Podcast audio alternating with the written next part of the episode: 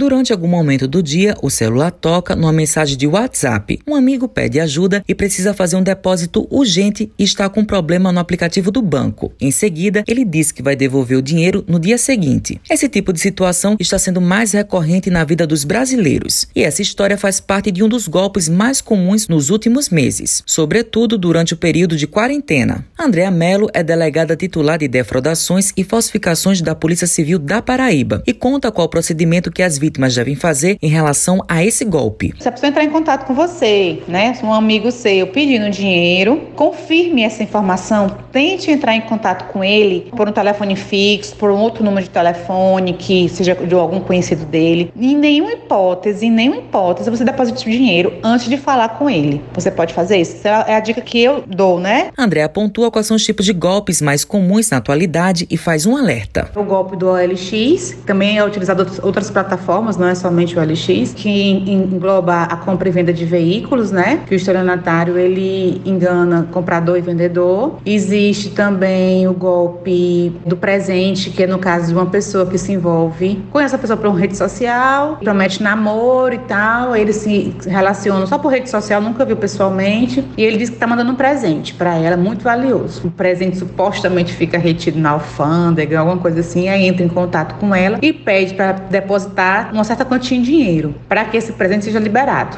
E outro tipo de golpe também é dos leilões falsos. Basicamente são esses. Mais golpes nós temos bastante, que às vezes não, só, não se utiliza só a rede social. Cláudio Jorge é auditor fiscal do Estado aposentado e caiu nesse tipo de golpe. Ele relata o que aconteceu. Eles passaram um zap com o perfil do meu sobrinho, quer dizer, no zap tinha o um retrato dele, tudo, o perfil dele, né? E mandou duas fotos onde ele estava em alguma entrevista, porque ele é médico. Eu, eu peguei e disse: parabéns, sucesso. Logo após, depois eles mandaram dizendo: pai, no meu celular tá Alan Filho, mas Alan Filho porque o pai dele é Alan. Pai, eu fiz transferência e meu limite estourou. Eu queria pagar um boleto e não tô podendo. Podia pagar para mim, fazer o favor de pagar para mim. Amanhã eu boto na conta. Aí pronto. Quando falou em dinheiro, aí eu já vi logo, é um golpe.